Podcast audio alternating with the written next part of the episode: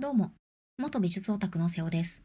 このポッドキャストは10年ほど前まで大学で美学と美術史の勉強をしていた瀬尾が展覧会に行った感想やアートについて語る番組です。社会に出てから美術館に全然行けていないので、月1で行く習慣づけのために始めました。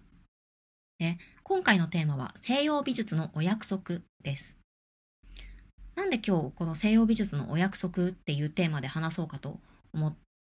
あの思ったかっていうと、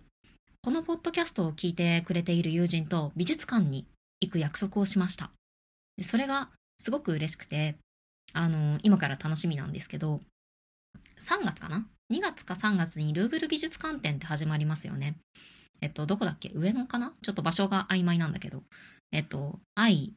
の表現みたいなのルーブルの作品でこう集めてきましたみたいな展覧会を、えー3月頃、春頃やると思うんですけど、それに一緒に行くっていう約束をしたんですね。で、その一緒に行く友人は、ルーブル美術館、ルーブル美術館展に一緒に行く友人は、そのフランスのルーブル美術館にも行ったことがあるらしくて。でも、行ったんだけど、まあ、正直よくわからずに終わってしまったっていう体験をしたそうなんですよね。ね。やっぱ、あの、ちょっとあんまり詳しく聞けてないけど、まあ、ガイドなしで行ったんじゃないかなって思うんですよ。そういう体験をしたっていうことは。やっぱね、ガイドないと、まあ、正直厳しいだろうなって思います。あの、ウフィツィ美術館、イタリアのフィレンツェにある、あの、あそこも大きな世界的な美術館ですけど、そこに行ったことがあるんですね。ルーブルはちょっと行ったことがないんですけど、多分ルーブルも一緒じゃないかなって思うんですが、あの、現地ガイドみたいな人がいて、日本語が喋れる。でその人のガイドをつけたんですよ。で、私は、その、ウウフィツィに行ったのは、フィレンツェに行ったのは、あの、大学の研修旅行という名目で行ったので、大学の、あのー学生たちみんなと一緒に行ったんですよね。先生が、教授が引率してくれて。で、それでも、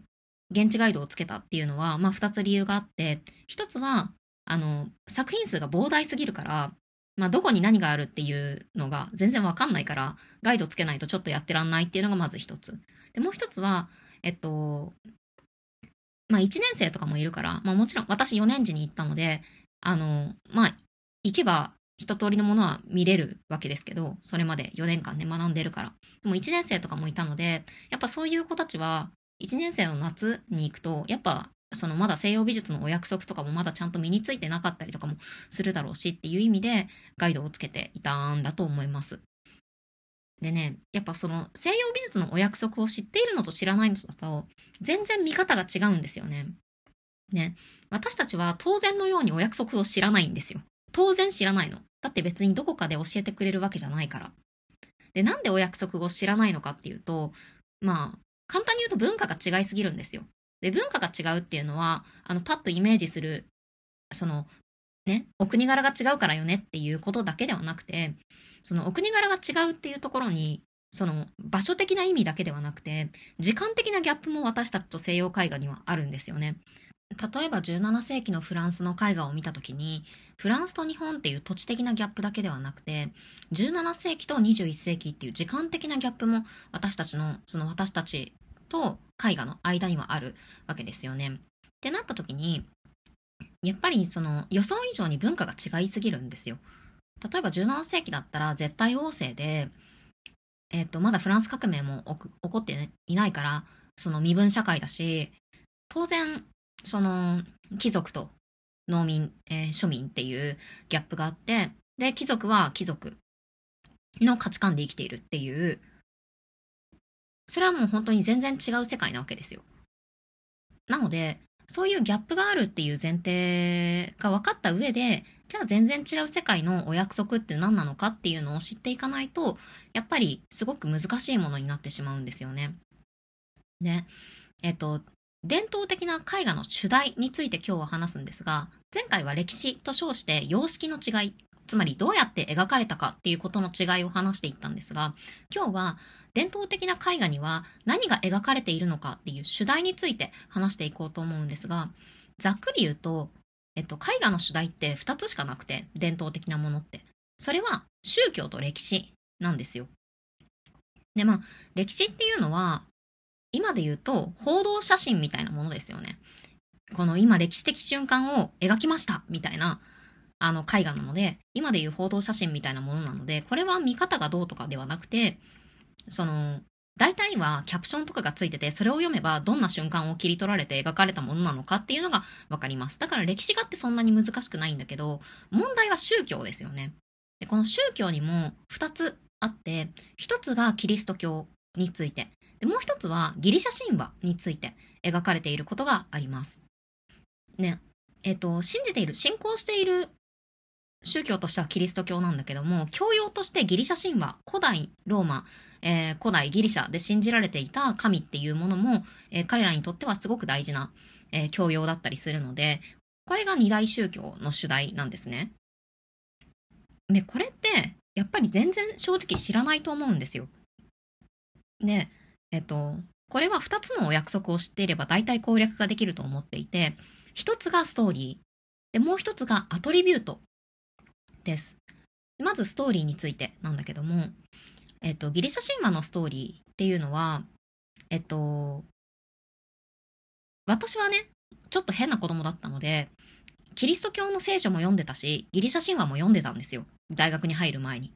それは、えっと、ゲームとか漫画とか、そういう創作物のモチーフとしてギリシャ神話だったりとか、キリスト教だったりとかっていうのが、そのモチーフとしてよく出てきていることに興味を持って、で、ギリシャ神話っていう岩波かなんかから出ている、あの、ギリシャ神話の本を読んでいたし、多分ね、2冊くらい文庫本を読んでいたので、結構ギリシャ神話については、あの、ある程度基礎知識がある状態で大学に入学したので、全然、あの、なんていうのかな、そのあたりは難しいって感じなかったんですが、やっぱりこう、何も知らない状態からだと、まあ、漠然とゼウスとかアポロンとかいるんだよね、くらいの知識で、やっぱりすごく難しく感じるんじゃないかなって思うので、うん、個人的には、えっと、ギリシャ神話は、その岩波とかから出てるギリシャ神話って読んでも普通に面白い物語なので、短編集みたいな感じで簡単に読めると思うので、そういうものも手にしてみると面白いかなって思います。で、問題はキリスト教なんですよね。キリスト教のストーリーって、うんと、聖書をね、読んで、わ、わかんないんですよ。わかんないっていうか、私聖書読んだんですけど、創世記っていう、一番最初の第一章みたいなところで挫折したんですね。だから、あのー、多分難しいんですよ。キリスト教の物語を知ろうと思った時に。で、何がいいかなとかって思って、ちょっと調べてみたんですけど、えっとね、キリスト教のストーリーを、まあ、絵画を見るために知るんだったら、この本がいいんじゃないかなっていう本が見つかりました。これ私読んでないので無責任に進めるんですが、漫画でわかる西洋絵画の見方、聖書編っていうものが出てるんですよね。で、これの、あの、著者の、著者？監修者なのかな？の先生が、えっ、と、なんて言ったかな？池上先生っていう先生で、えっと、すごくよく西洋美術の西洋絵画の本とかをたくさん出されてる先生なので、あの、多分信頼できる本なんじゃないかなって思います。結構漫画でわかる系ってね、あの、ね、あの、変なものから良いものまで、こう、なんていうの？玉石混交なので、ちょっと何とも言えないなって思ったんですが、まあ、その先生の名前があったので、これはお勧めできるんじゃないかなって思って、ちょっと未読ですが、無責任にちょっとせつ、あの、お勧めしてみました。なんかね、そういうのを見ないと、結構キリスト教のストーリーって把握するのが難しくて、私もあんまり未だによく分かってないっていうのが正直なところですね。っていうのがストーリー編。ストーリーは、まあ私がここでペラペラ喋るよりも、やっぱそういう本とか読んだ方が、あの、分かりやすいんじゃないかなって思います。で、もう一つが、その二つを知っておけば大体攻略できる。一つがストーリー、もう一つがアトリビュートっていう風に言ったんですけど、アトリビュートってまあ聞き慣れない言葉だと思うんですが、これは持ち物のことです。持ち物かな？そう、まあ持ち物だと思ってもらえればいいですね。えっと、日本語でアトリビュートって何て訳されるかっていうと、自物、持ち物って書いて自物って読むんですけど、自物って略されたり、や、訳されたりします。で、あの、アトリビュートってそんな、つまりその、この人の近くにはこれが描かれていて、一緒に描かれてたら、この誰かわかるみたいなものなんですけど、えっとね、例を挙げると、あの、日本にも、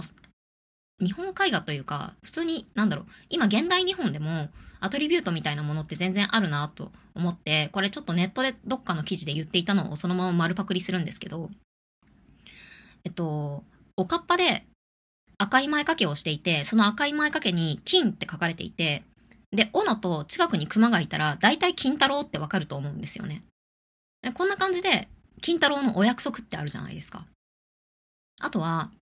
えっと、桃の鉢巻きをしていて、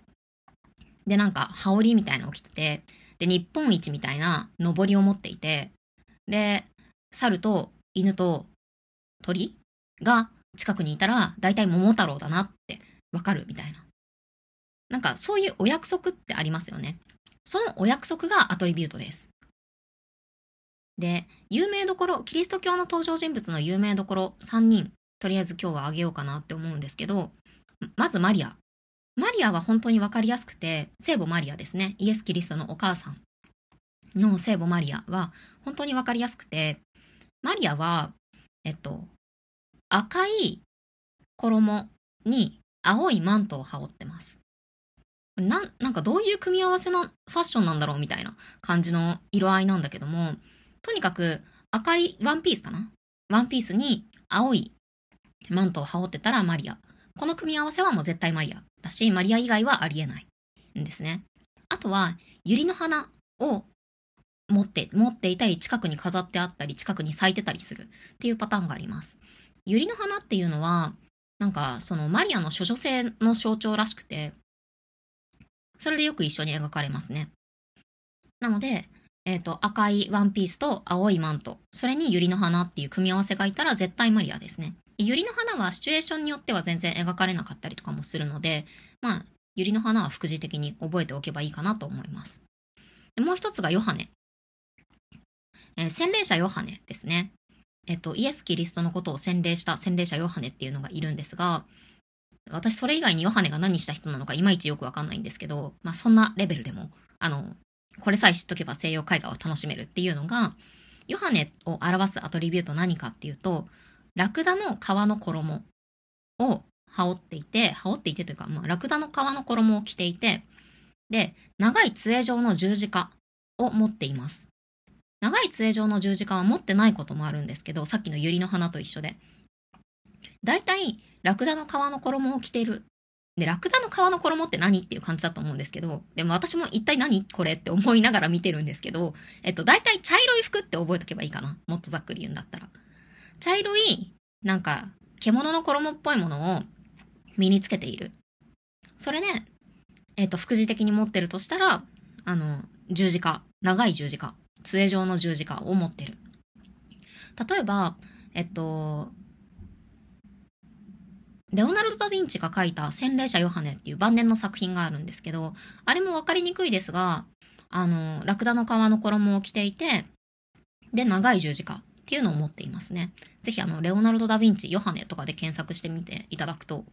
あの、私が今言った回が出てくると思うんですけど、あの、ちょっと暗くてわかりにくいんだけど、ちゃんとラクダの皮の衣を着ていますね。はい。で、あとは、イエス・キリストですね。イエス・キリストはアトリビュートが、えっと、いろいろあるんですけど、どれもシチュエーションによって、どのアトリビュートが描かれてるかっていうのが違うんですよね。例えば、えっと、代表的なもので言うと、迷える子羊のイメージで子羊が、あの、描かれていたりとか、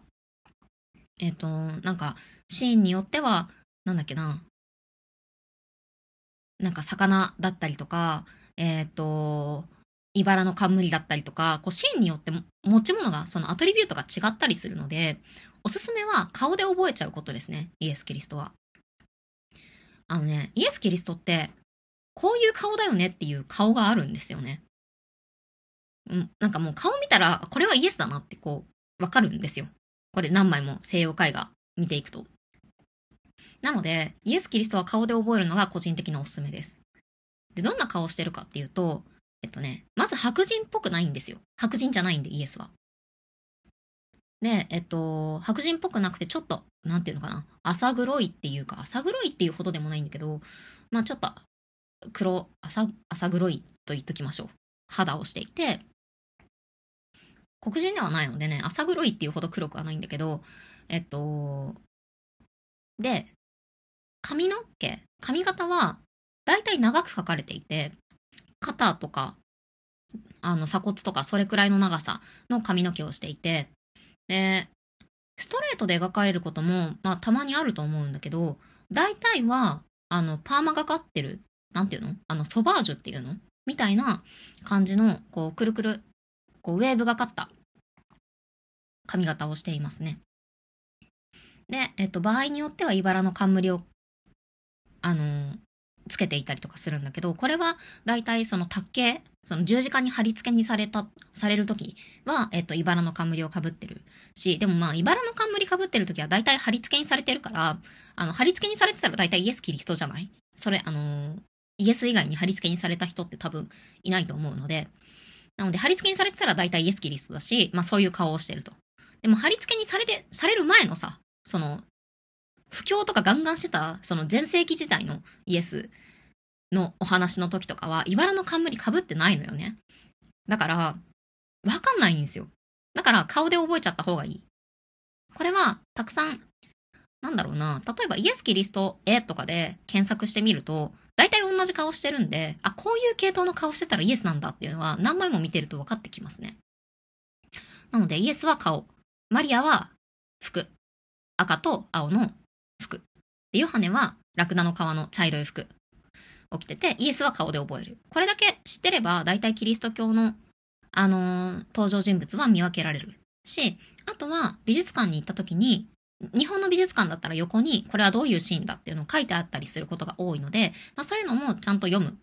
と結構楽しく見れますね。で次、ギリシャ神話ですね。ギリシャ神話はやっぱ面白いんですよね。面白くて、えっと、前回、その歴史の話で、ギリシャの文化を、その古代ギリシャの次は古代ローマの時代が来るんだけど、古代ギリシャの文化をそのまま、なんかローマに引き継がれたみたいな話をしたと思うんですね。あの、ローマ人ってギリシャ風に生きるのが、あの、流行ったりとかして、文化がそのまま引き継がれているので、あの、神様の名前がギリシャ呼びとローマ呼びがあるんですよ。でギリシャだとゼウスって呼ばれる神様も、ローマだとユピテルって呼ばれたりとかして、こう、名前が2個あったりとかして、だから同じ神様なんだけど別のタイトルになってたりする。んですよね。これまたちょっと後で話しますね。じゃあ、えっと、ギリシャ神話といえば誰が一番偉い神様なのかっていうと、ゼウスっていう神様が一番偉い神様。全知、全知全能の神っていうことになってるんだけど、そのゼウスは、えっと、さっきも言った通り、ローマ呼びだとユピテルって呼ばれます。で、そのゼウスの描かれ方なんだけど、あんまりゼウスはゼウスの形を、ゼウスの形っていうか人の形をしてないんですよね。大体何かに変身してる姿を絵画には描かれがちだなと、個人的には思います。例えば何に変身してるかっていうと、えっとね、白いお牛とか、あとは和紙とか、あと金の雨とかに変身してることが多いなぁと思います。私が今パッとゼウスの描かれてる絵ってな、どんなのがあったかなってこう、パッて思い浮かんだ印象で今喋ってるので、あの、厳密に調べるともっと違う姿だったりとか、ちゃんと人の形として描かれてるものもあるのかもしれないんだけど、これ何かっていうと、ゼウスはすごく浮気症の神様で、浮気症の神様っていうか、まあ、浮気症な性質を持っている神様で、あの、制裁にヘラっていうね、奥さんがいて、これ定説の女神なんだけど、あの、もうほったらかしてずっと、その、他の神様だったりとか、他の神様っていうか、まあ、人間界のなんか王女とか、なんかイケメンとか、なんかそういう人のところにばっかり行ってるわけよ。で、ヘラが怒るから、ゼウスの形のまま行かないのね。こっそり行くわけ。その、そここっそり行くんだったら行くなよっていう感じもするんだけど、まあ、そこはね、どうやら古代ギリシャの価値観と今の私たちの価値観が違うからね。なんかそういう感じなんだけど、あの、ゼウスの形のままいかないんですよね。例えば、えっと、エウロパっていう王女がいて、人間の、人間の王女がいて、そのエウロパに一目惚れしたゼウスが、えっと、ゼウスの形のままエウロパの前に行くんじゃなくて、白いお牛の形になって、エウロパの前に行くと。そしたら、エウロパはなんか突然、その、綺麗なお牛が現れたなって思って、近づいていくと。なんだろうと思って。で、近づいてきたから、ゼウスはしめしめと思って、まあ、背中乗りなよみたいな感じの合図を出すと。なんか、ちょっとよくわかんないんだけど。で、そしたらよくわかんないんだけど、エウロパもなんか乗っちゃうのね、背中に。で、そしたら閉めたと思って、ゼウスはそのまま、あの、猛ダッシュして、その、全然違う国まで猛ダッシュして、で、あの、つまり略奪あの、誘拐していくわけですよ。っていうとんでもない話があるんだけど、まあ、そんな感じの話がね、さっきのわしもそうだし、金の雨っていうのもそうなんだけど、大体そんな感じで、あの、他の形になって、他の姿になって、ゼウスじゃない形になって、えっと、その、さらっていく、誘拐するとか、あとはこっそり忍び込むとか。金の雨っていうのは、その寝室にこっそり忍び込んだ時の、あの、表現なんだけど、まあそういうゼウスじゃない形で描かれることが多いですね。その神の形じゃない、何か別の動物だったり変身した、形で描かれることが多いのがゼウス、あるいはユピテルです。まあ、ゼウスの場合はユピテルとはほとんど呼ばれなくて、絵画主題とかでもゼウスっていう風に、タイトルに付けられてるかなって思います。で、次によく描かれるのがアポロンですね。アポロンあるいはアポロと呼ばれますが、えっと、アポロンのアトリビュートは月桂樹と盾事です。アポロンは、まあ、太陽神アポロンなんて言われたりするんだけど、まあ、芸術の神様なので、まあ、だから盾事を持ってるんですね。あの、古代ギリシャにおける芸術って言ったら、まあ、盾事みたいなところが、あの、音楽みたいなところがあるので、その盾事を持っています。あと月桂樹。これなんで月桂樹かっていうと、これもちゃんとストーリーがあって、えっと、アポロンとダフネっていうストーリーがあるんだけど、これ、これも話すと長くなっちゃうんだけど、アポロンが、えっと、まあ、キューピットのいたずらで、まあ、キューピットをなんか怒らせてしまって、で、えっと、アポロンの、アポロンに向かって金の矢を放つと。で、金の矢は、その恋心を芽生えさせる効能があって、で、もう一つ、ダフネっていう女の子がいて、これは神様と、えっ、と、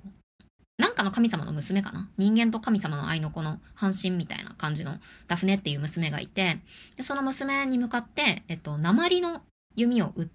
弓矢を打って、で、それは恋心をなくさせる、えー、効能のあるものだったんだけど、で、アポロンはダフネを見てすごい好きになったんだけど、ダフネは、いや、マジ無理みたいな感じで、で、アポロンはダフネを追っかけるんだけど、ダフネはすごい逃げると。で、ダフネが逃げ回って本当に嫌だから、あの、マジ無理ってなって、で、もうどうにか、その、神様、その自分のお父さんに、あの、お願いをするんですね。もう、この人から逃れたい。このアポロンから逃れたいから、どうにか私の姿を変えてくれって懇願をして、で、それを聞いてかわいそうに思ったお父さんが、なぜか月桂樹の木に変えるんですよ。で、アポロンが、そのダフネに追いついた時には、もうすでにその体は月桂樹になっていたみたいな話があって、その月桂樹になっているダフネを、まあ、その姿が変わっても愛しているので、その月桂樹の木から、あの、葉を取って、その月桂樹の冠っていうのを作って、生涯それを自分の頭に冠として被さるっていうことにしたみたいな話があって、まあ、アポロンもアポロンだし、ダフネもダフネだし、ダフネのお父さんもお父さんだよね、みたいな、まあなんとも言えないストーリーなんだけど、えっと、まあそんなストーリーがあるので月桂樹っていうのが彼のアトリビュートになっています。アポロンもあんまりアポロとは描かれ、あの、言われずに、アポロンっていう風に、えっと、放題になっていることが多いですね。タイトルについていることが多いですね。で、次、ディオニュソス。あるいはバッカスと呼ばれます。ディオニュソスがギリシャ名で、古代ローマの名前がバッカスなんだけど、これはね、どっちもね、ディオニュソスっていう風に言われる時もあれば、バッカスって呼ばれる時もあって、これ結構ややこしいんだけど、どっちも同じ神様です。で、えっと、これ何の神様かっていうと、ワインと酔っ払いの神なんですね。ブドウ酒と酩酊の神。なので、わかりやすいです。ブドウを持ってます。アトリビュートはブドウ。で、最後、アプロディーテ、あるいはヴィーナスと呼ばれる神様。これは美と愛の女神ですね。これもよく出てくる絵画主題になっていて、えっと、アトリビュートはバラですね。バラは、まあ、愛のシンボルだったりするので、そのアプロディーテ、ヴィーナスの近くによく描かれています。あとは、キューピットも、えっと、近くにいますね。キューピットって日本語で言われると大体みんなあのちっちゃくて可愛くてふわふわっとしてて、で、あの、盾ごと、盾ごとじゃないや、あの、弓矢を持ってるさっきあの、アポロンとダフネの話で一番最初に出てきた、あの、なんていうの？原因となったキューピットですね。ちなみにキューピットは、えっと、ローマ呼びで、ギリシャ呼びだとエロースって呼ばれたりします。で、えっ、と、アプロディーテの近くに描かれるキューピッドは大体子供の姿をしていて、あの、私たちがイメージするような、ああいうキューピッドの姿をしていることが多いかなと思います。はい。まあ、こんな感じで、まあ、他にもいろんな神様いるし、他にもいろんなアトリビュートあると思うんですけど、まあ、こんなのが代表的なところかなと思って今日はちょっとこんな感じで西洋美術のお約束についてお話ししてきました。このお約束がわかるだけで結構、あ、これ、これってもしかしてヴィーナスじゃない？みたいな感じで分かったりとかするし、えっと、やっぱ分かると楽しいんですよね。で、なんていうのかな、謎解きゲームみたいな感じで絵画を見ていけるので、結構楽しいです。はい。なので、おすすめ。ぜひね、アトリビュート、もっと他にもあるので、ぜひ調べてみたりとか、本とか読んでみると、すごい面白いんじゃないかなって思います。で、最後に雑談的になんですけど、子供と一緒に美術館に行きたいなって思っていて、すごい悩ましく思ってるんですね。それは今私5歳の息子がいるんですけど、あの、子供がちっちゃいうちから一緒に美術館に行けたら素敵だなって思うんですよ。でもね、うちの子、もう本当にすごいやんちゃの盛りみたいな感じで、本当に、